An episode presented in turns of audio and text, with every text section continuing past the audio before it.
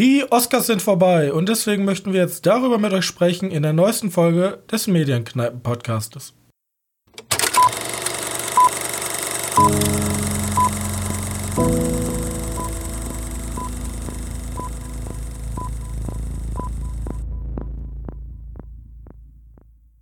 Hallo und herzlich willkommen zum 42. Ausgabe unseres kleinen Enthusiasten-Podcastes. Und heute sprechen wir über die Nacht der Nächte, zumindest was deutsche Zeit angeht. Wir sprechen über die Oscars. Außerdem haben wir zwei Filme im Petto. Wir sprechen einmal über The Gentleman und das andere Mal über Birds of Prey. Und wieder darf ich meinen geschätzten Mitpodcaster begrüßen, Johannes. Hi. Johannes, womit wollen wir anfangen? Hm, wahrscheinlich die Oscars, das machen, bringen wir erst im News-Teil. Also jo. ich habe nicht wirklich News erarbeitet, sondern nur die Oscars als. Ja, schon eine fette News. Ja, genau. Man könnte noch so was reinbringen, wie dass Sam Raimi in Gespräch steht für den Doctor Strange, aber können wir auch mal einen anderen Mal drüber sprechen, wenn das dann ja. wirklich bestätigt ist, bevor ich irgendwelche Gerichte verbreite. Ist ja bis jetzt nur ein Gespräch darüber. Aber fangen wir an mit The Gentleman. Okay, dann fangen wir an mit The Gentleman. Ähm, The Gentleman äh, von Guy Ritchie. Ähm, mit Schauspielern wie äh, Matthew McConaughey, Charlie Hunnam, Michael Dockery, Hugh Grant, Colin Farrell, ja? Habe ich hier wen vergessen? Ja, ich glaube Michelle. Dockery. Weißt du? Ah ja, äh, Entschuldigung, Entschuldigung. Entschuldigung. Ja, Namen und ich, wir sind nie so. Ja. Ja, auf jeden Fall. Fall. Worum geht es in The Gentleman? Kurze Zusammenfassung. Wir, ähm, wir verfolgen den englischen Drogenbaron Mike Pearson, gespielt von Matthew McConaughey.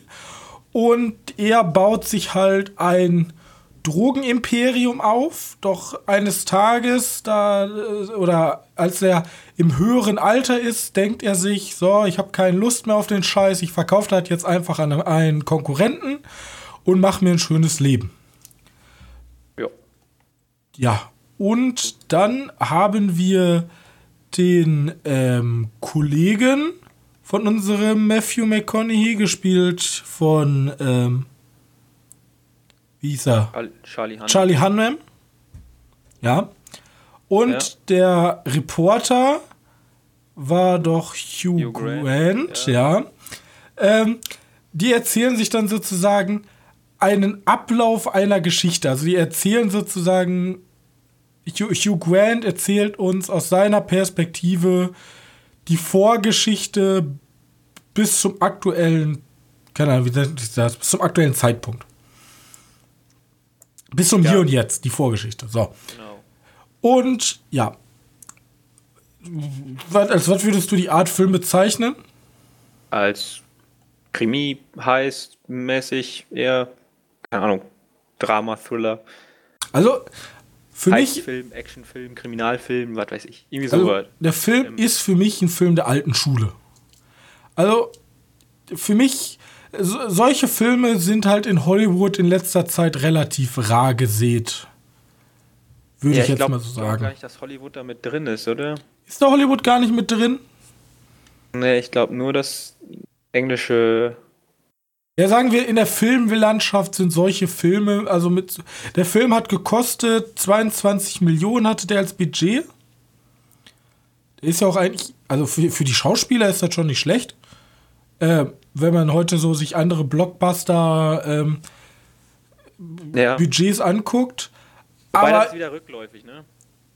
Ja, Gott sei Dank. Bei so manchen Filmen ist das, ja gut. In manchen Filmen tut das halt extrem gut.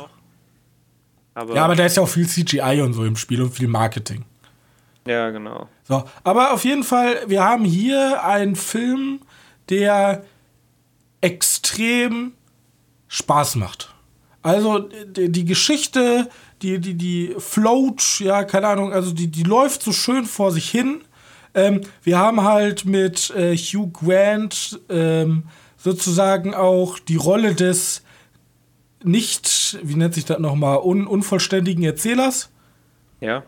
Ähm, weil er ist halt nur so Außenseiter, der es beobachtet hat, er weiß aber nicht ganz genau, deswegen erzählt er, erzählt er die Geschichte auch wie ein Drehbuch und übertreibt halt auch einige Stellen.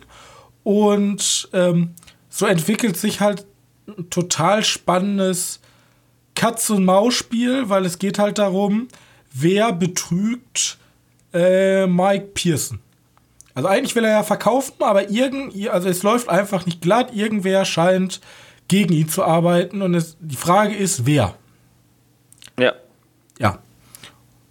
Naja, und, sagen wir mal so, die, die, das ist so Guy Ritchie Back to the Roots, ne? so, so ein bisschen was von Snatch hat der Film. Ähm, ich weiß nicht, hast du Snatch mal gesehen? Ja, Snatch habe ich nicht gesehen. Ich habe halt King Arthur gesehen, ich habe halt. Ja? Mir gefällt ja dieser Film jetzt sehr gut, ne? Dann muss man mal Snatch angucken. Snatch ist vielleicht nicht so Gentleman-mäßig, sondern eher dreckig und dirty und das sind paar ekelhafte Typen teilweise da, aber der ist von der Stimme und von der Erzähltempo ist er ziemlich dasselbe. Ähm, und deswegen, ich, ich habe mich richtig auf den gefreut und ich wurde halt auch nicht enttäuscht. Gibt halt, der, der, der Film ist halt irgendwie so, er ist halt treibend die ganze Zeit. Ja, also es genau. passiert halt immer was. Das ist ja auch extrem bei den Sherlock Holmes-Filmen.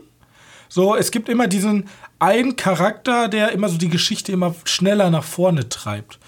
Genau. Und hier in dieser, in diesem ähm, Setting dieses Drogenmilieus, ja, mit den, keine Ahnung, die Drogenbossen, wir haben, keine Ahnung, die chinesische Mafia, wir haben die englische Mafia, dann haben wir und er ist halt extrem komödiantisch. Die russische Mafia. Ja. Ja, und er ist halt extrem komödiantisch. Also ja. vor allem natürlich hervorheben ist halt Charlie ähm, Hannem. Spricht man den so aus? Ja. Ja, Charlie Hannem, Charlie Hannem und, und Colin Farrell auch. Und Hugh Grant eigentlich auch.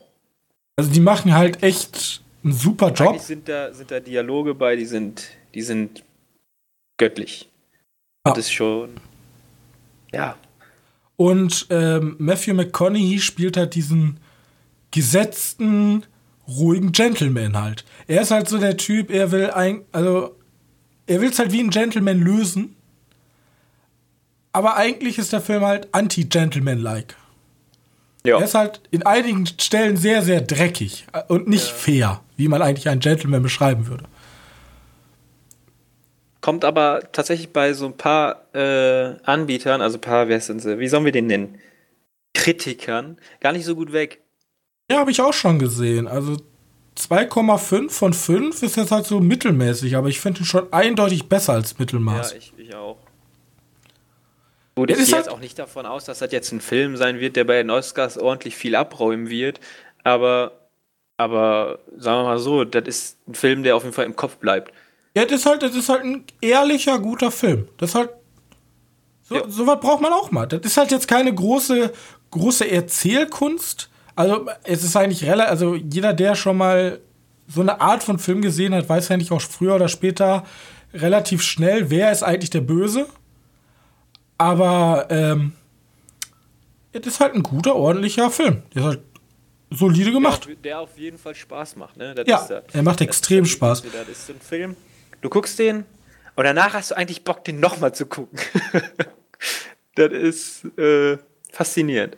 Auf jeden Fall der Film sehr lohnenswert. Und ordentlich brutal, muss man auch dazu sagen. Ja. Also der ist jetzt nicht, also der, der zeigt auch schon hin. Ja, ich weiß gar nicht, sehr. Ab 16? Der ist ab 16. Der hat eine Freigabe ab 16. Okay, ja, passt ja dann wohl. Ja. Also, sehr zu empfehlen. Wir haben ihn ja in der Sneak gesehen, also aber sagen wir es so, von allen Sneak-Filmen, die hätten laufen können, ist das eindeutig der beste gewesen. Ja, und man freut sich halt immer wieder, wenn so weit kommt. Oder Parasite. ja, oder Parasite. Ja. Ja. Ja, gut. Ähm, genau, das zu The Gentleman. Kommen wir dann zu einem Film, der dich jetzt nicht so mitgerissen hat, nämlich ähm, Birds of Prey.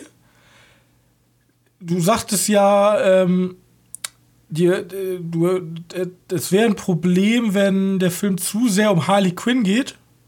Mhm. Der englische Titel hätte es vielleicht erahnen können: Birds of Prey, The Emancipation of Harley Quinn. Das ist doch der, das ist der deutsche Titel. Ach, ist das auch der deutsche Titel? Das wusste nee, ich gar nicht. Das ist der deutsche Titel. Der, ähm, der Originaltitel ist. Ah, lass mal kurz googeln. Der ist ein bisschen länger. Der Originaltitel lautet Birds of Prey and the Fantabulous Emancipation of One Harley Quinn. Okay. Also der, der Originaltitel ist diesmal länger. So.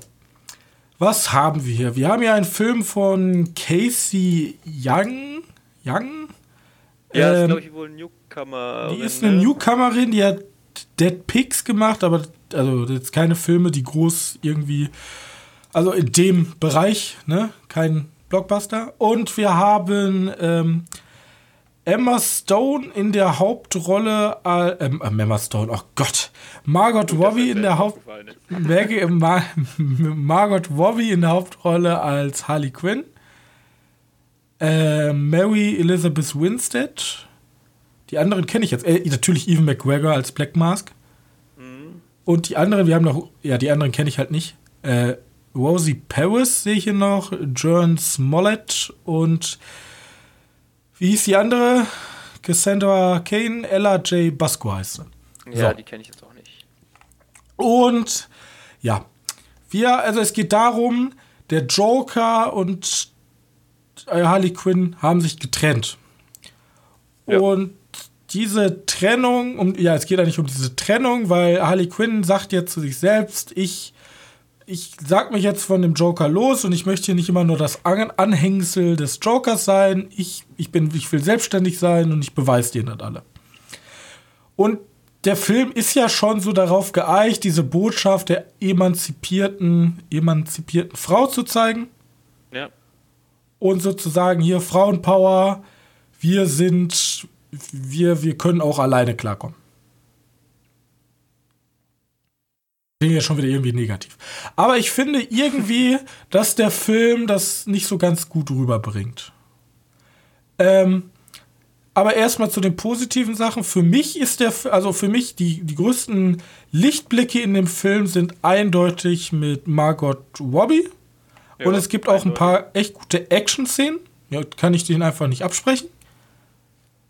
Ähm, die, die schafft es halt, den Film an einigen Stellen zu tragen, aber nicht über den ganzen Film. Ähm, für mich ist ganz oft dieser Vergleich mit Deadpool gekommen. Mhm. Bloß, ich finde, der Film will wie Deadpool sein, ist er aber nicht. Deadpool ist ja, sagen wir, es mögen ihn viele Leute, man kann ihn auch nicht mögen wegen dem Humor. Und dieser Film spielt so, also will, will ja auch die vierte Wand durchbrechen. Es wird mit diesen Comic-Sequenzen ab und zu gearbeitet. Ähm, es wird immer. Irgendwie weiß der Film aber auch nicht so ganz, was will er jetzt hier eigentlich machen.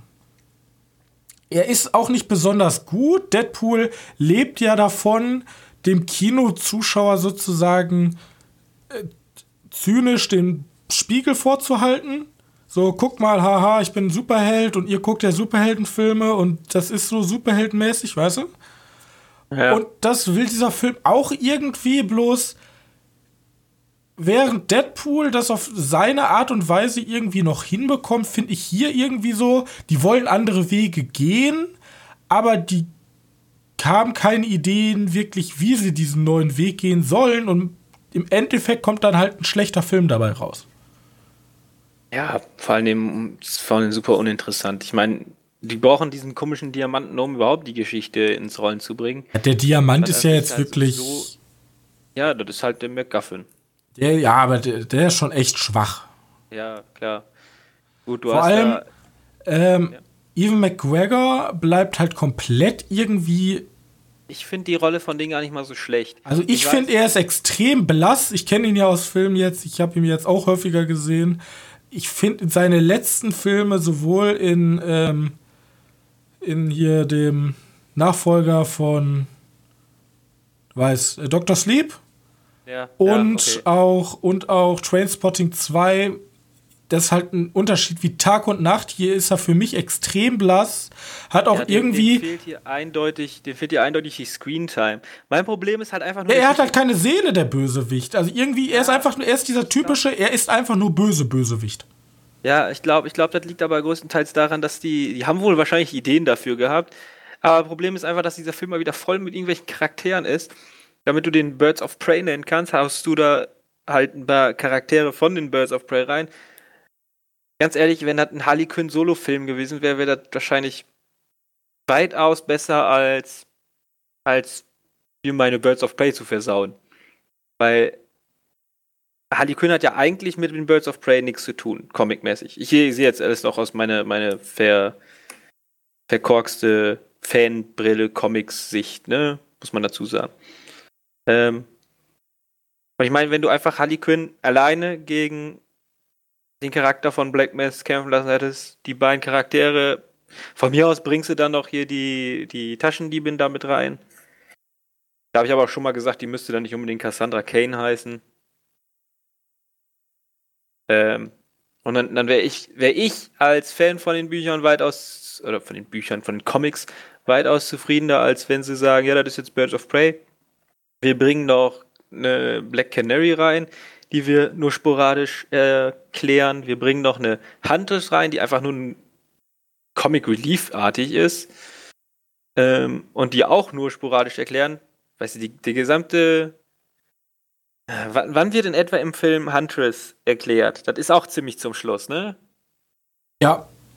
Und, und es hat ja nur einen kurzen Rückblick, ja, guck mal, das und das ist passiert und jetzt ist die so und so. Ja, das Problem ist, da kann ich wieder nur diesen Disney-Vergleich ziehen. Ähm, das meine ich jetzt auch gar nicht hier von wegen, ähm, hier baut ein Cinematic Universe oder sowas auf. Bloß äh, Disney oder Marvel hat es verstanden, ihrer Charaktere genug Atemluft zu geben, um den Zuschauer zu vermitteln, warum der, warum der Charakter das tut, was er tut. Und hier hast du halt in einen Film so viel reingestopft, ja. wo Marvel halt fünf Filme rausmachen würde. Wenn eine Huntress halt in so einem kurzen Nebendarsteller hier so, so ist es gewesen, da wird halt Marvel einen kompletten Film rausmachen und das ist an sich auch der richtige Weg, weil du hast halt überhaupt keine Verbindung zu diesem Charakter, nur weil, ja, hier, guck mal, so war das und jetzt bin ich so. Ja, das ist halt, halt, ist halt der, genau, dieser Film leidet an dem Problem, was Civil War hatte, was Suicide Squad hatte und was Avengers 2 hatte. Ja, die, übernehmen sich da einfach.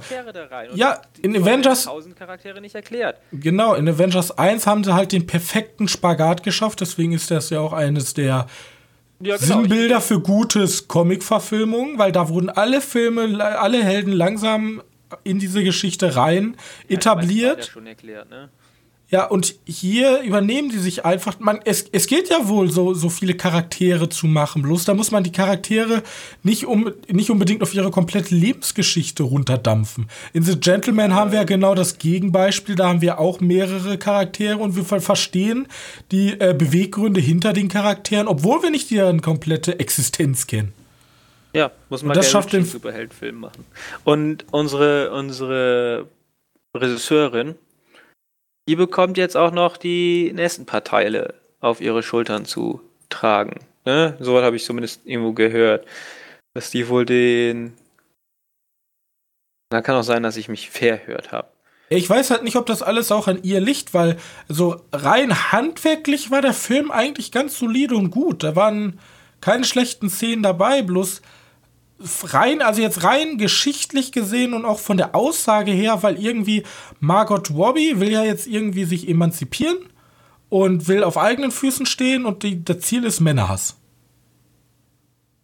So ist, so so, ist die Aussage, ja. Im, im also wenn man die jetzt so runterdestillieren würde, wäre das so. Und ich, also so ganz, also ja, man kann man ankommen als Fan und sagen, ja, Harley Quinn, die ist ja auch eigentlich verrückt oder irgendwie, kann er, ich, ich kenne mich auch in dem Universum zu wenig aus, aber irgendwie, irgendwie fand ich die, Au also die Aussage ist ja wohl gut, aber die Umsetzung ist halt katastrophal schlecht. Ja, ich bin, bin auch eindeutig nicht der Meinung, dass dieser Film die Wertung bekommen hat, die der teilweise bekommt, weil der geht ja im Gegensatz, also wirklich, oh Gott, könnte das tatsächlich daran liegen, dass wir einfach voll sexistisch sind? Wir finden The Gentleman's geil, aber Harley Quinn. Ja, das, also ja. ich, ich ganz, ich, ich, ich bin, ich habe leider Little Woman immer noch nicht gesehen. Das ist ja eigentlich auch ein Film der Emanzipation. Ja. Aber was ich da höre und was ich hier gesehen habe, ich muss mir den unbedingt noch angucken. Das, irgendwie haben die es hier nicht geschafft. Vielleicht funktioniert es auch einfach nicht so eine Message in so einen Film, weil einfach zu viele Leute, das ist halt erstens, wär's, entweder du machst es richtig plump, so, ja, wir sind jetzt, das ist ja, erstens ist es ja richtig plump, ja, wir sind die fünf Frauen, und dann geht's ja, die, die werden alle von irgendeinem Mann verraten, jeder eine mit, ich töte deine Familie, ich hab deine Karriere zerstört, du bist nur mein Anhängsel. Und bei hier bei der Diebin wird ja auch so ein bisschen angedeutet, ja, die Familie, sie ist ja irgendwie der Mann, schreit die Frau an in der Familie. Ja, ähm, das war ja nur die, die Dinge, Familie, die. Ja, die, die Aufziehfamilie. Die also, Aufziehfamilie. ne? Das ist halt ul irgendwie ultra plump. Und das Ziel ist irgendwie, also für mich ist das Ziel dann halt grob irgendwie, ja, wir, wir lehnen uns jetzt gegen die Männer auf und wie ja unkonstruktiv. Um es mal so auszudrücken. Das ist ja keine Emanzipation, das ist einfach Abkapselung. Und dann macht es auch nicht besser, dass der Film halt geschichtstechnisch, also jetzt rein nicht von der Botschaft, sondern rein, rein storytechnisch einfach schlecht ist. Einfach billigen McGuffin hat, billige Charaktere, die man nicht versteht. Und da kann halt eine Margot Robbie den Film auch nicht mehr tragen. Ja, sollen sie lieber tatsächlich sich die, die Comics nehmen und die tatsächlich eins zu eins adaptieren. Das funktioniert dann manchmal doch besser als. Im Gegensatz. Als wenn sie das so machen. Weißt du, was mein größtes Problem ist? Weil ich bin ja eigentlich Fan von den Birds of Prey, von den Comics. Mhm. Weil sich, weil sie sich jetzt sagten, wir machen Ali Quinn als Aufhänger für das, werden ja wahrscheinlich die Birds of Prey immer damit in Verbindung gebracht. Natürlich. Und jetzt werde ich wahrscheinlich die nächste Zeit lang keinen Birds of, also keinen richtigen Birds of Prey Film mehr bekommen, die haben auch ein extrem Oder schlechtes Box-Office, habe ich gesehen. Eins der schlechtesten für DC-Filme. Das könnte tatsächlich auch mal ein guter, guter Schnitt sein, dass sie zeigen können, vielleicht sollten wir doch nicht so weit von unseren Comics weggehen. Als äh, Positivbeispiel für einen Superheldenfilm, der mit Emanzipation spielt, ist ja tatsächlich die Serie The Boys. Ja. Witzig, ne, The Boys. Ha. Oder die Serie Harley Quinn. Mein Gott. Habe ich nicht die, gesehen. Die Animationsserie. Die gibt's, glaub, kannst du eigentlich, glaube ich, komplett auf YouTube gucken, immer so in Schnipsel. Ähm, also wenn, wenn ihr, wenn ihr mehr über Harley Quinn sehen wollt, dann lieber die Serie. Margot Robbie macht das zwar super gut, aber in animiert ist halt mir doch noch irgendwie alles lieber. Zumindest hat auch Comic näher. Da machen sie sich so ein bisschen über die ich weiß noch nicht, wo sie mit diesem ganzen Show sie hinwollen. Also die haben ja jetzt ihr, also ihr Joker war ja, wie wir gleich auch noch besprechen werden, ein Erfolg. Ja. Aber ähm, dieses ganze Suicide Squad-artige, diese ganzen Nebencharaktere, das scheint nicht so ganz zu funktionieren. Ich habe ich hab tatsächlich echt auch gar keinen Bock mehr auf irgendwelche Heldengruppen, so wie Birds of Prey in dem Sinne oder Suicide Squad oder Avengers oder Justice League oder. Ja, man ist sich auch mittlerweile müde. Also dieser, die, ich muss ja sagen, dieser Avengers, der hat einfach irgendwas gezeigt, was man vorher nicht kannte. Und das war cool. Bloß danach haben irgendwie alle versucht, ja, hier Suicide Squad, Birds of Prey, hier, Age of Ultron. Nochmal Avengers. Ja, also, keine Ahnung, dann hätten sie halt Endgame machen können und Schluss, aber irgendwie das ist dieses, du, du, je mehr Figuren du in einem Film hast, desto erklärungsbedürftiger wird die ganze Chose oder desto mehr musst du Charaktere runterdampfen und dann musst du es aber auch richtig machen. Aber dann darfst du dich halt nicht übernehmen und sagen, ich will aber alle Charaktere ausformuliert dem Zuschauer. Ja, dann kannst du einen 8-Stunden-Film machen. Ja. Anders funktioniert das nämlich nicht. Genau. Naja, ja, allein The Joker an, da geht es ja um einen ganz kleinen Abschnitt einer Figur und es wird nur dieser kleine Abschnitt gezeigt. Ja. Stell dir mal vor, du musst den kompletten Joker von Geburt bis Ende sozusagen alles dem Zuschauer näher bringen. Das ist. Da verliert dann der Rest des Films. Diese ganze konzentrierte Essenz wird dann verwässert. So, gut. Ich bin aber erstens kein Regisseur, noch kein Drehbuchautor, deswegen wahrscheinlich denkt sich der Drehbuchautor jetzt, der das hört, was ein Idiot. Aber Meine Meinung. Außerdem, meine Meinung ist richtig, weil ich habe relativ viel bei den Oscars predicted, wo wir jetzt hinkommen möchten. Ja, hast du predikten können? Ja. Warte mal eben kurz, ich, ich habe gerade mal was gegoogelt. Hier in, in Dingens steht die, die René Montoya, weißt du, das ist die Polizistin. Ja. Die wird hier als The Question. Gut, ich glaube, du kennst dich zu wenig aus mit, mit super Helden und, und, und ja, fiktiven Figuren beim DC-Universum, aber das ist eigentlich ein komplett anderer Charakter. Das ist so jemand ohne Gesicht, vielleicht hast du das schon mal gesehen. Äh, ich denke einfach, dass die hingegangen sind und gesagt haben, ey, welche Leute gibt es denn da noch im Universum? Ja, lass die halt nehmen, anstatt irgendwelche No-Names. Ja. Hm. Ja, gut, so, so sind sie dann wenigstens auch auf. Das ist eigentlich mega dumm, weil die, die, die Nicht-Fans, so wie ich, die denken, hä, wer? Und die Fans ja, genau. sind getriggert, weil. Ja, eben. So, das ist genau, eigentlich. Das ist das Problem. Das ist halt genau falsch, so irgendwie. Du tust keinem irgendwas Gutes damit. Naja, gut. Kommen wir zu den Oscars, die ja wenigstens nicht so enttäuschend waren wie Birds of Prey. Waren sie das nicht? Fragezeichen. Darüber sprechen wir jetzt. Aber ja. ähm, wollen wir noch ganz kurz um die, das ganze Rahmenprogramm reden, bevor wir zu den Filmen kommen. Das ganze Rahmenprogramm reden? Ja, es ist ja zum Beispiel Eminem ist ja aufgetreten. Das war cool. Das habe ich mir, ich habe, ich muss ja gestehen, ich bin, ich musste heute relativ viel machen. Ich bin den ganzen Tag, musste ich Sachen erledigen, deswegen habe ich das Hauptprogramm nicht mitbekommen. Ich musste nach dem Webcarpet abschalten, aber ich habe mir das Eminem Lose Yourself äh, Performance nochmal nachgeguckt. Da war cool. Ja, war cool. Ja. Ähm, ich glaube, ich habe ich hab halt noch im, im Bett weitergeguckt. Und keine Ahnung, ich bin, glaube ich, bei, als Billie Eilish Memorial-Rede hatten, da bin ich, glaube ich, eingepennt. Oder ich bin da wieder aufgewacht und danach wieder eingepennt, weiß auch nicht. Ich finde ja bei der Memorial-Rede, finde ich das ja immer irgendwie voll gemein, weil die, die Fame-Leute, die werden dann immer beklatscht und die anderen ist immer stillschweigen. Ja. Also entweder man klatscht gar nicht oder man klatscht bei jedem. Was ist denn das für eine Zweiklassengesellschaft hier? Ich mein, oh. Sektor, oh ja, und, und, dann kommt wieder Und dann kommt ihr ein Kostümdesign und alle. Ja. Wow. Okay, so. okay nice. ja, egal, Billie Eilish, cool, ja, wird ja bald auch. Also, jetzt hat sie ja gezeigt, sie kann auch, wie sagt man, ja, wie gesagt, das letzte, letzte Lied von der, die da vorgestellt hat, was ich gehört habe von der, war auch nicht so unpassend. Ich sag, ich glaube, die kriegt das wohl hin. Natürlich kriegt die das hin. Die ist ja eine professionelle Sängerin. Ich glaube, die kann auch aus ihrem Stil. Hat auch wohl Ahnung. Also ja, ich glaube, die Leute denken einfach nur, ja, die hat ja diesen komischen Stil, die kann das nicht. Aber Sänger können ja nicht nur einen Stil. So, ich denke, eine Heavy Metal Band kann wahrscheinlich auch ein klassisches Lied spielen. Oh, Heavy Metal für ein Bond-Intro. Das wäre geil. Egal. Ähm, ein bisschen ja, wie, bei, wie bei, bei Death Note. ja. Wir, wir, haben ja, wir haben ja auch noch, ähm, ich habe mir auch noch so ein paar Reden angehört. Äh, die Rede von Joaquin Phoenix. Der hat ja über, über die Erde und die Menschheit und äh, die,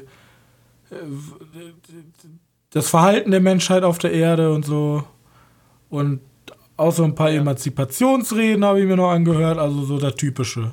Und ich glaube, Brad Pitt hat ja auch, ne? Ja, Brad Pitt war der Erste direkt. Der hat ja irgendwas gegen Donald Trump, glaube ich, gesagt, mit dem Impeachment. Ja, ganz kurz hat er so, so einen ja. Seitenhieb reingebracht. Ja, das, war, das waren so die wichtigen Sachen. Also es werden da politische Botschaften ausgetauscht, dafür sind wir aber nicht hier. Wir sind ja nicht Medienkneipe der Polit-Podcast, sondern Medienkneipe der Film-Podcast. Deswegen der Gewinner als bester Dokumentarfilm, Kurzfilm. ja, fangen wir mit dem Wichtigsten an. Ist Learning to Skateboard. Warte. Learning to. Das ist ein sehr langer Titel. Learning to Skateboard in a War Zone. If you are a girl. Ja, das ist aber in Klammern, ne? In Klammern. Weil, ähm. Ja.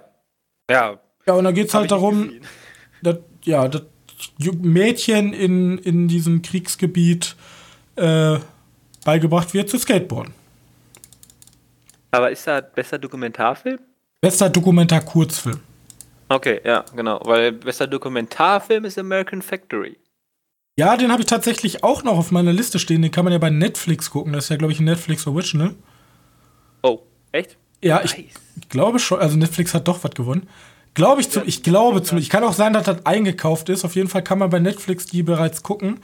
Und da geht es ja darum, da fand ich ganz interessant, nämlich, dass in Amerika eine Firma irgendwie vor der Pleite steht und dann kommt ein, ein asiatischer Investor und kauft diese Firma auf. Und behält dann halt die Leute und versucht halt mit diesen Leuten diese Firma wieder rentabel zu machen. Hm.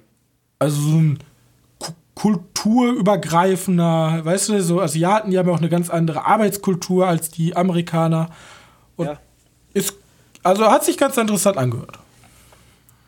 Was ich noch ganz kurz sagen muss, bei den besten Dokumentarfilmen war auch Land des Honigs nominiert.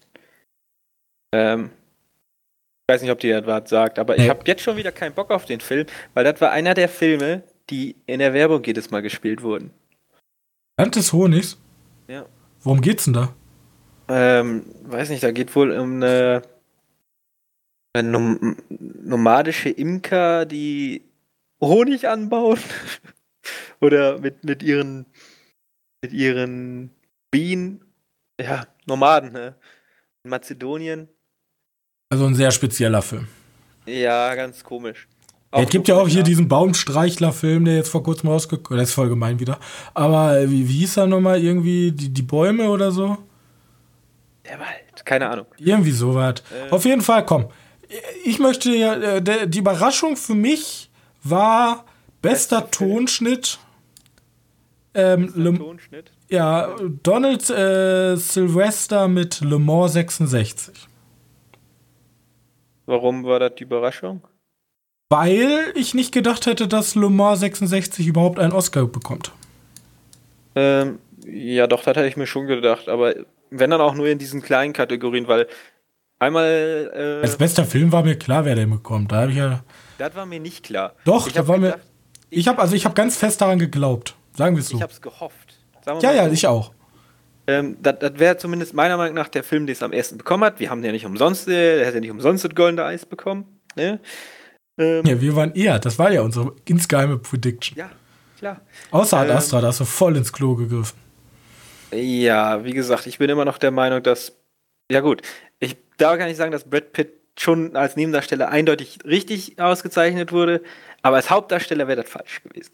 Die Leistung in der Astra war, war eindeutig besser als in, ähm, in den Tarantino. Haben Namen oh. vergessen. Auf jeden Fall bester Tonschnitt. Äh, das Problem ist ja auch immer Tonschnitt und so. Was ist das genau? Äh, Tonschnitt ist für mich halt geiler Sound. Oder ist das schon wieder falsch? Also jetzt. Ja. Was ist dann dann Tonmischung? Ja. Also der Tonschnitt war schon bestimmt gut. So. Der Tonschnitt war schon bestimmt gut. Ja. Ja. Bestes Make-up. Ähm, Bombshell habe ich nicht gesehen. Der kommt auch erst noch raus, ne? Kommt raus, den würde ich mir aber tatsächlich gerne angucken. Das ja, interessiert mich ja schon. Auch nicht uninteressant. Also vor allem, ich habe die Trailer ja auch jetzt erst richtig zu den Oscars gesehen. Habe ich wohl Lust drauf. Ja. Was ich, was ich mich jetzt aber frage, bei diesem besten Dokumentar-Kurzfilm, ne, dieses Learning to Skateboard in a War Zone if you're a girl, wenn du ein Junge bist und skaten lernen möchtest, darfst du da nicht mitmachen? Ich denke, du darfst da mitmachen, bloß es ist eine Besonderheit in so einem Krisengebiet, dass auch junge Mädchen Skateboard lernen. Ah, okay. Weil also, ich, also der Film, ich kann jetzt, ich könnte jetzt nachrecherchieren schnell, aber will ich jetzt nicht tun. Nicht, weil ich faul bin, sondern der, der, der Trailer-Bild sah schon sehr, also sehr so Syrien, also Nahe Osten. Und ja. da sind die Frauenrechte ja generell so eine Sache. Ja, und deswegen glaube ich. Vor einem Jahr oder vor zwei Jahren irgendwie erste Mal ins Kino. Ja. Und vor allem ah, junge Mädchen, ne, denen wird ja auch was ganz anderes davor gelebt und dann so eine. Hier, guck mal. Im Krisengebiet, da wo es richtig schlimm ist, da. Also? Ja, deswegen finde ich die Auszeichnung auch gar nicht mal so falsch. Ich kenne die anderen Filme nicht, kenne auch den Film nicht, aber ich weiß auch nie so ganz, werden bei so Dokumentarfilmen, wird da geguckt, wer der beste Film ist oder wer die beste Aussage trifft? Ich glaube auch, wer die beste Aussage. Ich, wenn, wenn die Aussage nicht stimmt, dann kannst du auf jeden Fall schon mal nicht gewinnen. Weil ich meine, es gibt natürlich Dokumentationen, die machen irgendwas, was noch keine Doku vorher gemacht hat, die einfach genial sind. Sowas wie, keine Ahnung, Solo. Solo. Die ja. dann einfach irgendwie so dem Typen filmen, während er da einfach ohne Hilfsmittel hochkraxelt. Ja. Aber es gibt ja, sonst sind die Dokumentationen an sich ja eigentlich alle mittlerweile so perfektioniert. Da gibt es halt die perfekte Formel, die funktioniert am besten und gut ist. Ja. Dann guckt man halt, was ist das coolste Thema, was bringt der Menschheit am meisten? Und dann denke ich mir aber immer so, Honig? Ich weiß ja nicht. Ah, du weißt Honig und Bienen, ne? Ja, Bienen sind schon wichtig. Also wahrscheinlich ist das so Thema Nachhaltigkeit, so Nomaden und Honig und Bienen und die tun, ja. Ja, genau. Ja, okay. Die versuchen Ähm, die Bienenbestände in richtige Bahn zu lenken, weil Bester wohl Schnitt? niedrig wären. Ähm, bester Schnitt, lass mal kurz gucken. Ich muss mal ein bisschen scrollen. Ja, auch wieder, ne? Ja, Le Mans. Das äh, äh, kann ich vollkommen verstehen. Ich sag mal so, Autofilms, Autofilme haben es auch immer relativ einfach. Du hast halt diesen ultraklassischen Schnitt. Du siehst so einen Schnitt auf, auf, auf die Kupplung, zack, der Gang rastet ein, dann wieder Schnitt von in die. Augen des Fahrers. So, du, äh, du kannst. vorne auf der Höhe vom Reifen. Du, du Ja. kannst halt schon so äh, Kameraeinstellungen, Schnitte setzen, die einfach immer geil sind beim Autorennen. Aber ich kann verstehen, warum sie es bekommen haben. Ja, also ich, wie gesagt, ich glaube, diese Oscars, ich war noch nie so zufrieden mit jedem. Ja, da, äh, bester Kurzfilm, keine Ahnung, da habe ich wieder keine Ahnung von. äh, The Neighbor's Window. Ja, da habe ich auch gar keine Ahnung. Da will ich mir auch gar keine ähm, äh, Dingens machen. Bester animierter Kurzfilm habe ich auch keinen Plan. Nope. Äh, bestes Szenenbild, Once Upon a Time in Hollywood. Finde ich auch verdient. Ja, da war auch das, also ich war ja generell kritisch zu dem Film, aber diese, dieses, diese Zeit einzufangen, so haben sie echt gut hinbekommen. Genau. Wobei ich möchte auch sagen, dass die anderen da auch nicht falsch waren. Aber der hat da, den darf auch wohl gerne mal hin mitnehmen. Ja. Glaubst du eigentlich, dass die Irishman, der ist ja relativ leer ausgegangen. Ich glaube, der ist komplett leer ausgegangen. Das war die Diskussion.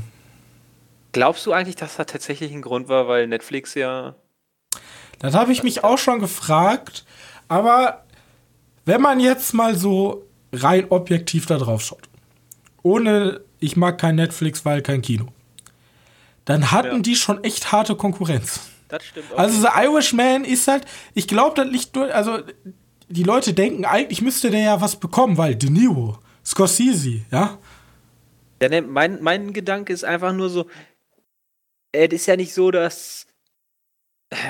Gut, mein Gedanke ist einfach nur so, vielleicht geben die Leute ja so wie ich meinen Eis verteilen. Ich bin nur mal so ein bisschen so, der hat schon da, dann geben wir doch ein bisschen noch ein paar Punkte da, aber wenn der so und so viel besser ist, dann kann er auch komplett Ja, aber bei den Oscars, die werden noch so verteilt, es gibt halt diese, diese Academy und das sind ja Experten auf ihrem Thema. Genau, das ist so mit Wahlen und. Ja, Aber- äh, Experten auf so ein Thema glaube ich gar nicht. Ich Ja, glaub aber auf jeden Fall, die Leute, die einen Oscar haben, sind ja auch schon mal in der Academy. Genau, die sind stimmberechtigt. Und ich glaube, dass alle Stimmberechtigten mitwählen dürfen. Ich sag mal so, Die können ich, über jeden Film entscheiden. ich denke mal, so ein Steven Spielberg, der wird Netflix jetzt nicht unbedingt den geben. Genau das denke ich nämlich auch. Aber das ist halt, das ist halt trotzdem ein richtig brillanter Regisseur dahinter, aber ich glaube, die haben einfach verloren, weil die zu geile Konkurrenz haben. Ja. Weil da kommen wir jetzt ja gleich noch zu. Ähm, ja, bestes Kostümdesign, ähm, Little Woman. Little Woman, ja. Ja gut, ich glaube, der hat es da auch wieder am einfachsten. Er ist halt, ne, so viktorianisch. Das gleiche wie bei, ähm, hier auch mit Ja. Margot Robbie. äh, auch mit Margot Robbie? Da war, der, Mann- da war Emma Stone, mein Gott! Da war jetzt Emma Jetzt Stone. raste ich aber aus. Ja, The Favorite meinst The Favorite, genau. Ja. Gut. Ähm, ja. Genau. Ähm, beste visuelle Effekte. 1917. Hm, Lass mich eben kurz gucken. Ich muss immer ein bisschen scrollen. Bei mir ist das ganz unten, ja. Ja. Da habe ich jetzt, ja. Also gut, ich hätte gesagt, zwei Filme, äh, 1917 finde ich am, am besten von denen. Ja, Maybe The Irishman, alle anderen eher nicht. ja, würde ich auch sagen. Weil Dann haben wir bester Ton. 1917. beste Tonmischung jetzt, oder? Ja, Best, bei mir steht nur bester Ton.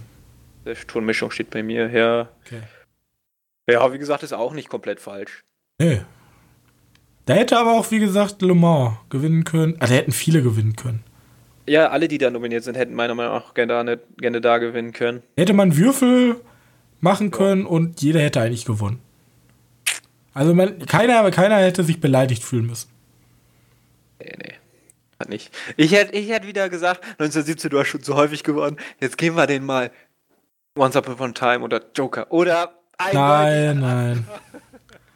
Aber hier, das war, das habe ich ja, das habe ich ja predicted, habe ich ja gesagt. 1917 beste Kamera. Das war ja wohl. Das war, das war klar. Das, das war, war so also. Klar wie Brad Pitt als bester Nebendarsteller. Ja. Also diese Kamera mit diesen, also ähm, es gibt, kann ich auch gerne mal verlinken, es gibt so eine Mini-Doku von Fox, also nicht von dem deutschen Sender, sondern von dem amerikanischen Nachrichten-YouTube-Kanal oder Newsportal. Die haben mal über ähm, One-Shots oder wie man so, so quasi One-Shots, von wegen dieser, dieser Rücken, der dann halt an den Rücken sozusagen geht und dann aus dem Rücken wieder rauszoomt um sozusagen die Illusion eines One-Shots zu erzeugen und die bedienen sich ja in dem Film allen Elementen. Von CGI-Übergängen, von Schwarzblenden, alles. Und das ist so gut. Also, das, wenn man wirklich nicht darauf achtet, also aktiv, dann könnte man annehmen, das ist ein langer Shot. Und das ist halt wirklich Zucker. Genau. Wobei ich würde immer noch sagen, dass Victoria besser gemacht hat, weil die wirklich tatsächlich einen Shot haben ähm, aber, aber der hat eindeutig da mehr zu liefern, weil Victoria ist einfach ein kleiner Heist-Drama in Berlin und der ist halt ein erster Weltkriegsfilm. Er ist halt ein erster Weltkriegsfilm ja. mit Flugzeugen, die abstürzen und. Ja, genau. Der muss ein bisschen mehr liefern. Ja. Ähm, finde ich deswegen auch komplett gerechtfertigt. Vor allem, ich finde witzig am Ende schon die Szene, wenn er sozusagen durch das ganze Chaos durch ist und dann mit diesen Männern da zusammensitzt und der Soldat singt, dann ist das ja schon fast, wenn die diese Kamerafahrten machen, ja schon fast eine, so als wenn der den Zuschauer herausfordert. Weil die geht so lange durch diese Männer durch und macht so Schwünge und was weiß ich. So, als wenn der, der Kameramann sagte, guck mal, ich kann, guck mal, was ich kann. Ja, ich bin immer noch nicht am Ende, ich kann noch krasser. Das war Roger Dickinson, ne? Ja. Das ist wohl immer witzig, weil Roger Dickinson hat für Blade Runner seinen ersten Oscar bekommen und davor schon irgendwie 22 Nominierungen gehabt, weil einfach insane viel ist. Und jetzt hat er einfach gefühlt zweimal hintereinander gewonnen. ja, der war auch der Kameramann bei Sicario. Und ich würde mich mal aus dem Fenster lehnen. Ich weiß nicht, ob das stimmt, aber der wird wahrscheinlich auch wieder für Dune Kamera übernehmen. Vermutlich, weil der macht wohl häufig mit äh, mit Dennis Villeneuve zusammen. Ja. Bestes Drehbuch. Äh, bestes Drehbuch. Der beste Song? Ja, okay. Elton John. Ist, ja, komm. Komplett egal. Lass ihn machen. Äh, bestes adaptives Drehbuch. Ähm, Jojo Rabbit. Ich glaube, da habe ich auf der anderen Seite. Lass mal kurz gucken. Wer da noch nominiert war. Kann ja nicht alles. Äh, der Joker, Little Woman, ne? The Irishman, Joker und äh, die zwei Päpste. Ach so, okay. Ja, äh, Aber finde ich schön. Ja, ja, finde ich auch komplett nicht verkehrt. So. Die, die, Rede von denen war ganz nett. Also, ja. Ja, war wohl ganz schön. Ähm. Ja, beste, ja, bei mir kommt noch bester Dokumentarfilm hatten wir. Bestes, so, jetzt kommen wir. Jetzt kommen wir zu den Geschossen. Bestes Original Drehbuch, Parasite.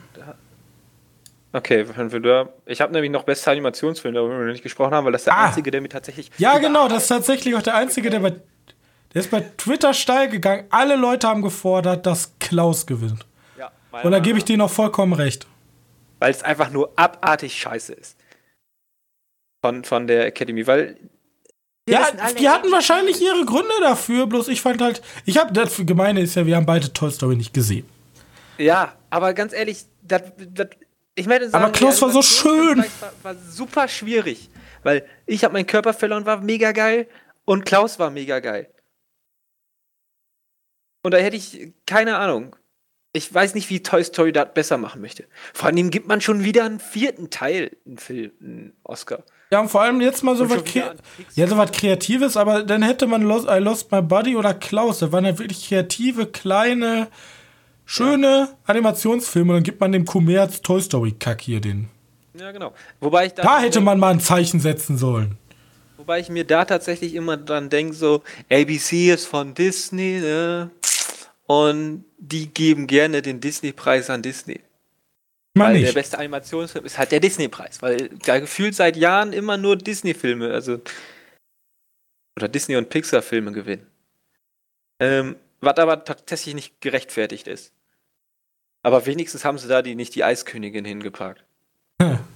Ja, weil das wäre ja ein GAU. Dann, dann wäre ich da vorbeigefahren und hätte gesagt, äh, Leute, da ist was falsch.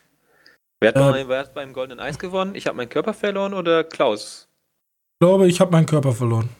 Ich weiß nicht, ich habe dann on the run entschieden, weil ich konnte ich konnt ich konnt es nicht vorher. So müssten sie es machen. Das steht noch nicht mal auf der Karte bei den Oscars. Da muss ich jetzt aus dem Bauch raus.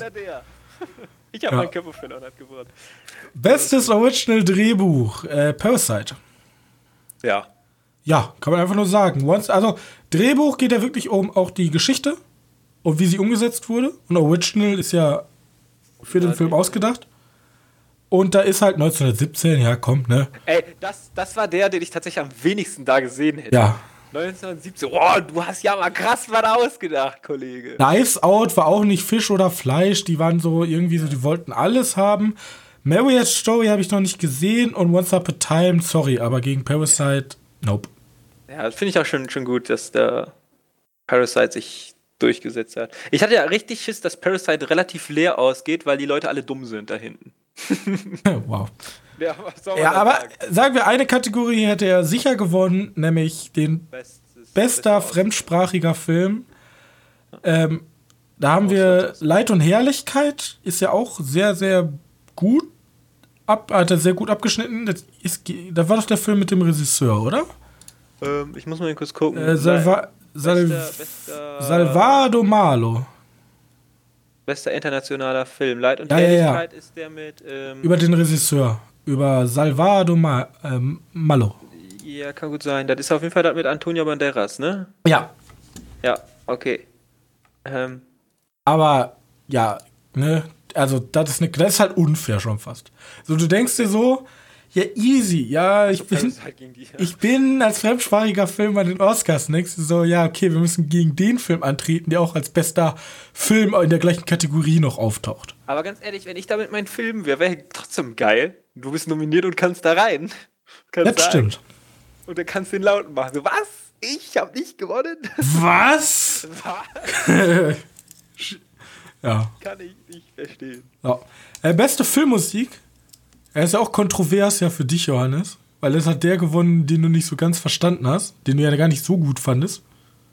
Nein, beste Filmmusik fand ich komplett super. Ja? Ja, den habe ich ja unbedingt da haben wollen. Ach, so, so, sorry, sorry, ich habe mich vertan. Ich habe mich mit, mit dem äh, äh, mit, mit, mit, mit Midsummer vertan. Wieso ist Midsummer eigentlich nicht hier? Überhaupt für gar nichts. Weil Midsummer den, den, das goldene Eis gewonnen hat für den besten Film, der übergangen wurde. Ja, ja, da wollte ich mal kurz nachreichen, ne? Ist schon frech. Egal, ähm, wir haben hier, ich werde den Namen nicht aussprechen, aber die Joker-Filmmusik. Hildur irgendwie sowas. Gwyndator. Ja, finde ich, find ich auch komplett. Ja. ja. ich hätte am liebsten John Williams gehabt. Alter. Der hat zu wenig. Das ist so ein Witz, ne? Das gibt's nicht. Du musst äh, einfach, du musst einfach John Williams oder Hans Zimmer, auch wenn ich Hans Zimmer damit reinnehme, weil die recyceln schon beide sehr, sehr viel. Das Problem ist mit Hans Zimmer, der hat, glaube ich, der hat, glaube ich, bis jetzt nur einen Oscar für König der Löwen bekommen, ne? Wow. Und sonst war der, glaube ich, nie wirklich. Den mögen die da auch nicht so gerne. Aber Max Richter mögen die auch nicht. Okay, dann Thomas komm, Newman lieben die. Dann kommen wir jetzt zu den großen, großen, großen Sachen. Beste Regie. Gewonnen hat Bong Joon-ho mit Parasite. Nice. Und da, da hat sich schon so ein Trend abgezeichnet. Denn äh, die, die, die Academy war wohl sehr wohlgesonnen dem koreanischen Film gegenüber. Die hat sich nämlich gegen Namen wie Martin Scorsese und Quentin Tarantino durchgesetzt. Und Sam Mendes. Und Sam Mendes, ja. Ah, und Top Phillips kann man auch. Ja, Todd Phillips, ja. Aber jetzt, also als ausländischer Film sich mal ebenso gegen Martin Scorseses teuersten Netflix-Film und auch gegen Quentin Tarantino durchzusetzen? Ich möchte ich mein mal, kurz, ich mein mal kurz erwähnen, ähm, Bong Joon-ho wurde vor ein paar Jahren, ich weiß nicht genau wann das war, wurde noch ausgebuht in Venedig. Ja, für Oja. Ja. Was ich, auch, was ich übrigens gemein finde, ja? Hier in Deutschland, wenn du dich irgendwo, keine Ahnung, bewirbst oder so, da musst du immer Englisch sprechen. Oder generell, wenn du aus Europa kommst, verlangen alle von dir, dass du Englisch kannst. Wenn aber ein Asiate kommt, die haben immer ihren Übersetzer dabei. Aber Robin, wenn du so groß bist, kannst du dir auch einen, einen Übersetzer leisten. Holst du dann einfach und stellst du dann daneben. ich kann Oder einfach Englisch. Ich, also Leute, wenn wir mal, wenn wir den, ja, wenn wir für den Oscar nominiert sind, obwohl ich Englisch sprechen kann, werde ich mir einen Übersetzer mitnehmen. Einfach so. Ich finde das gemein, dass die das immer können. Aber er hat ja ganz zum Schluss sich dafür bedankt, dass das der erste koreanische. Das war, ich meine, als er den ersten bekommen hat fürs adaptierte Drehbuch, äh, fürs Originaldrehbuch, ähm, das war so süß, wie der da auf die, auf den Goldjungen guckt. So, oh mein Gott, so schaut der aus. Faszinierend. Ja. ja also Jetzt hat er einfach ein paar mehr in seinem Regal stehen. Ja, so. Äh, beste Nebendarstellerin Laura Dern. Die haben wir ja im Red Carpet gesehen, auf dem Red Carpet gesehen. Ja. Ja, habe ich nicht gesehen. Werde ja. ich gucken. Laura Dern. Die hat sich für mich ein bisschen kaputt gemacht mit ihrer Holdo-Rolle. Seitdem kann ich die nicht mehr richtig angucken. Okay. Ja. Hart, aber, aber es ist so. Ähm, bester Nebendarsteller Brad Pitt haben wir ja schon drüber gesprochen. Ja. Da witzig, weil äh, Joe Pesci und Anthony Hopkins waren zu der Zeit gar nicht da. Ich weiß nicht, was die sich gedacht haben. Gut, die sind auch beide schon nicht mehr die Jüngsten, aber El Pacino war auch da. War Anthony Hopkins da? Nein. Keine Ahnung, vielleicht sitzt der auch woanders. Vielleicht dachten sie sich alle, oh, nee, wie. Ich habe ich hab nur, ich habe ich hab bei irgendeiner Rede in der Wiederholung habe ich bloß Keanu Reeves im Hintergrund gesehen. Wer, der hat ja auch, ähm, der hat ja auch Präsenter gemacht, ne? Wie heißt er? Die Leute da. Echt? Ja. Achso, wusste ich gar nicht. Okay, dann haben wir beste Hauptdarstellerin. Das ist ja genau die, die Sache, wo ich gar keinen Plan von gar nichts habe. Ja, habe ich mir auch gedacht. Äh, da habe ich keinen einzigen Film von gesehen, aber jetzt sind allein drei Filme, vier Filme auf meiner Liste. Äh, René Zellweger. Äh, Zellweger. Wager, keine Ahnung. Mhm. Ähm, als äh, Schauspielerin von Judy. Der Film, der über Judy geht. Ich weiß jetzt über. Ja, ja, ich, ich weiß. Den. Judy Garland. Genau. Ja. Ja. Das ist halt immer blöd, über Kategorie zu reden, wo man keine Ahnung von hat. Schrecklich, ne? Deswegen lass uns schnell weitergehen. Ja, und wieder unsere Kompetenz sagen. Weil, my man, My man hat gewonnen. My man. A Beautiful Day, da wusste ich schon, der wird groß. Der war schon vorher groß, muss man dazu sagen. Ja, aber da wusste ich, der wird richtig groß. Und jetzt hat er seinen Sieg abgeholt, nämlich Joaquin Phoenix. Oder Phoenix? Keine Ahnung. Ist scheißegal, du hast einen sehr komischen Namen. Josefe Phoenix. Jose Josefe ist keine Ahnung, ja. Klingt sehr französisch eigentlich, der Name. Ist er Franzose? Weiß ich nicht. Das werde ich herausfinden. Auf jeden Fall für seine Rolle als Joker. Wenn wir jetzt schon mal ein. US-Amerikaner. Ähm, wenn man jetzt schon mal ein äh, Kontrabeispiel zu Harley Quinn hat. Weil das war krass. Also ich fand Joker krass. Ja. Und das Leonardo DiCaprio, ja, der hat einen guten Job gemacht, aber irgendwie war der Tarantino halt nicht der, der ihn so getragen hat. Ha, es ist, es ist, äh, meiner Meinung nach, der, der braucht ihn auch nicht. Der braucht ihn auch nicht. also vor, vor ein paar Jahren hat er ihn noch ganz dringend gebraucht. Ja, aber da finde ich dann auch wieder für den falschen Film, aber. Ja, vor allem, der hätte für alle Filme vorher von mir aus den Oscar haben können, bloß nicht für den. Ja, ist aber witzig. Ist ja egal. So. Und ja. Trommelwirbel, bester Film. bester Film äh, ist Bong Joon-ho, Parasite. Hey. Und das könnte super viel ändern für, für uns. Könnte oder auch nicht. So, etwa, also mein tiefster Wunsch war, dass er ihn gewinnt. Ja, ich habe tatsächlich gesagt, der, der macht halt nicht. Ähm, tatsächlich hätte ich geglaubt, es wäre ein großes Wettrennen zwischen Joker und Little Woman. Ja, Joker, den habe ich auch nicht da gesehen. Also der Irishman, nee. Der tut mir leid. auch Little Woman oder, oder Le Mans gesehen. Aber äh, wie gesagt, ich habe Little Woman nicht gesehen und deswegen kann ich nicht sagen. Also ich, ich, weiß halt bloß von Little Woman, dass der echt ein Brett sein soll. Deswegen will ich ihn auch unbedingt gucken. Aber ja, Parasite vollkommen verdient. Also ja. Damit hat sich der Oscar für mich sozusagen wieder revitalisiert. Die haben gezeigt, okay, sie können doch zwischen also sie, sie, die können doch zwischen Parasite und Black Panther unterscheiden. Ja, ist, naja, es, es, es, für mich, also es gibt ja, ich finde es ja noch nicht mal schlimm, wenn man sagt, wir nominieren einen Film oder, oder auszeichnen einen Film, der einen gut, äh, guten Ausdruck bringt. Also der, der, der, der eine positive Botschaft vermittelt. Das ist ja an sich nicht schlimm. Bloß, er muss halt auch noch gut sein. So, man darf nicht sagen, okay, da werden Frauen emanzipiert, hier hast du einen Oscar. Oder Aller, guck mal, der setzt sich für Tierrechte und Umweltschutz ein. Hier, nimm drei Oscar. Komm, gönn dir. Nee, der muss richtig gut sein und eine gute Botschaft haben. Und das hat hier Paris. Okay, ob der eine gute Botschaft hat, sei mal dahingestellt. Aber der Film ist einfach genial. Ja, und der sieht und auch geil aus. Beim Filmpreis ist meiner Meinung nach immer noch das Ober, Ober, also das oberste Wichtigste ist immer noch der Film muss genial sein vor der Botschaft. Natürlich, wenn die Botschaft jetzt richtig asoziale ist, dann kann man vielleicht überdenken, ob man den Film nominieren sollte. Ja. Aber Parasite ist einfach ist, ist ein Meisterwerk. Aber da muss man zu sagen, asoziale Leute sind meistens nicht kreativ. ja. Äh, Allein, dass wir diesen Film in der Sneak sehen konnten, ist halt. Ja, das stimmt. Und jetzt sage ich, jetzt sage ich, was, was mich wieder zum Mega-Hipster machen soll. Also, ich finde eindeutig, sich für den richtigen Film hat er nicht den Oscar bekommen. ich bin ja eindeutig der Meinung, dass Memories of Murderer dafür hätte er den Oscar kriegen sollen.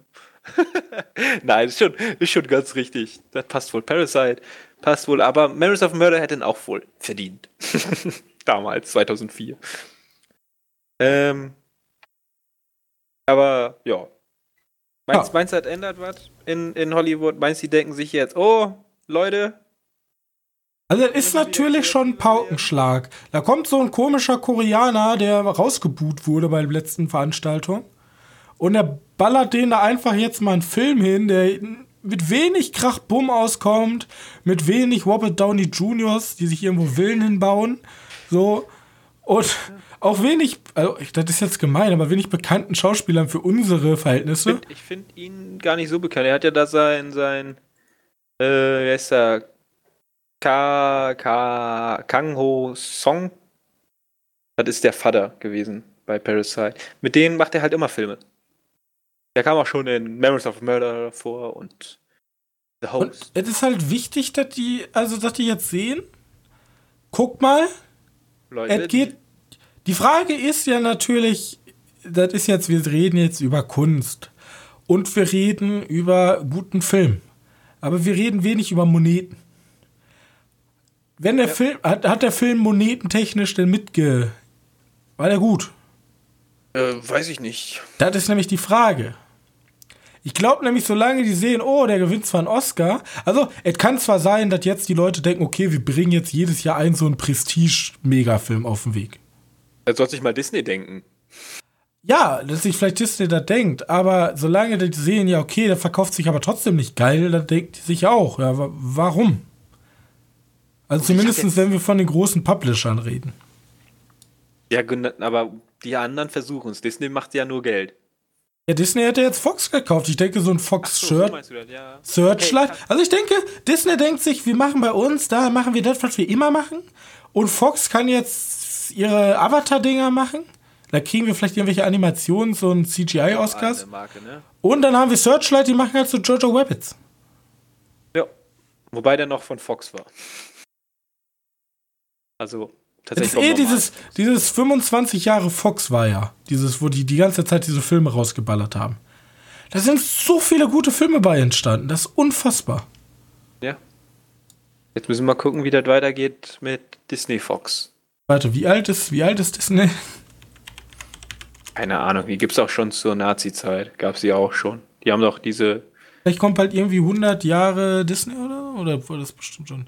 96? Vier Jahre noch, Leute. Ich sag's euch, dann, dann geht hier richtig die Party. Dann geht hier richtig Party. Dann gibt's im Jahr. Oder ist das der Disney Wochenende Channel? Einen neuen nee. Marvel-Film, Leute. Ja, vielleicht richtig gute. Oh ja. Einer.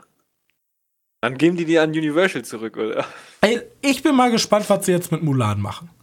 Das ist der erste Film, wo ich mal wieder in einen Disney Princess Film gehe. Ja, ne, das habe ich mir auch schon gedacht. Weil die anderen, das sind halt so diese Klischee-Prinzessinnen, da gehen gerne. Ja, das soll nicht sexistisch sein, aber da gehen halt gerne weibliches Publikum rein. Zumindest was ich bei mir an der Uni beobachten konnte. Und der, der interessiert mich aber irgendwie, nicht weil er irgendwie Krieg ist und Asien, aber irgendwie, der ist irgendwie so. Im Gegensatz zu den anderen. Menschlicher. Adaptionen, sieht halt so ein bisschen, sieht halt so ein bisschen so aus, wenn die die Geschichte ein bisschen anders erzählen wollen, als wenn die ein bisschen mehr erzählen wollen, als wenn die noch was dazu erzählen haben, im Gegensatz zu, weil anscheinend soll ja nicht der Drache mehr vorkommen, der mir sowieso immer auf den Sack ging bei Mulan. Ähm, wobei, muss man auch dazu sagen, dass Mulan, ich habe den letzte Mal gesehen vor zwölf Jahren vielleicht. Deswegen, darauf habe ich auch noch Bock. Mal gucken, was das wird. Und Parasite ist ja jetzt wirklich der erste nicht englischsprachige Film. Ich, ne? Das ist schon, also. Aber das war auch, das, der kam auch aus dem Nichts. Also für mich zumindest. Das ist so ein Film, ja, aus, der kommt aus, aus der Dunkelheit und hat mir eine Backpfeife gegeben und hat mich da stehen lassen. Also ja, selbst der Trailer war ja so geschnitten, dass ich am Anfang nicht wusste, was erwartet mich jetzt. jetzt also jetzt so direkt. Also wenn ich irgend so ein Harley Quinn, ja, da weiß ich, okay, weiß, was passiert in dem Film. Hattest aber, du den noch nicht vorher auf dem Schirm, den. Ich hatte, ich hatte den Trailer gesehen, aber ich hatte jetzt nicht gedacht, dass das so was wird. Also so ein Phänomen. So ein genialer Film.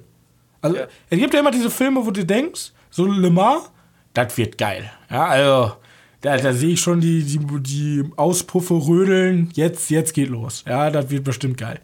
Aber das ist so ein Film gewesen, da denke ich mir, halt, wird so ein cooler, cooles, coole, coole Einreichung aus dem Ausland. Wird, wird ganz nett, wird ganz cool. Hm. Aber nicht, also ich hätte nie gerechnet, dass es sowas wird. So eine Wucht. Aber, aber ein Witz an der Geschichte ist ja eigentlich, dass der Bong Joon-ho schon davor viele gute Filme hatte. Ich meine, ich mein, Snowpiercer kannst du ja auch schon vorher. Snowpiercer ist ja auch so ein Film, der die Leute spaltet. Die einen hassen ihn und die anderen lieben ihn. Ja, ich bin ihn. auch nicht so der größte Fan von Snowpiercer, aber ich sehe, dass er ein netter Film ist. Er hat auch noch ein paar gemacht, die ich noch nicht gesehen theoretisch habe. Ist halt, theoretisch ist Parasite Snowpiercer bloß von unten nach oben. Ja, nicht so fantastisch, sagen wir mal so. Ja, nicht so fantastisch, aber von der Grundaussage ist es Snowpiercer von unten nach oben. Ja, das würde ich dann aber eher in Richtung Dingens sehen, in Richtung High Rise.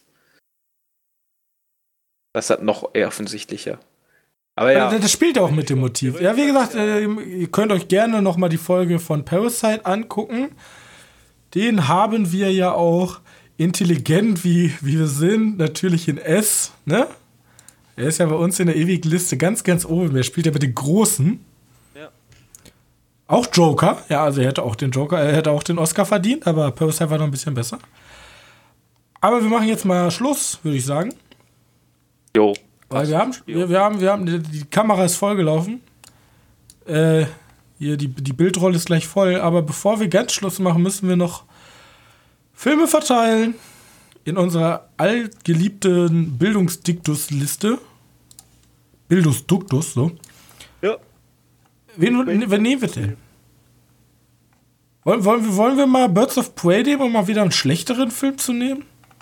Wo willst du den reinpacken? Ich würde den halt in C packen.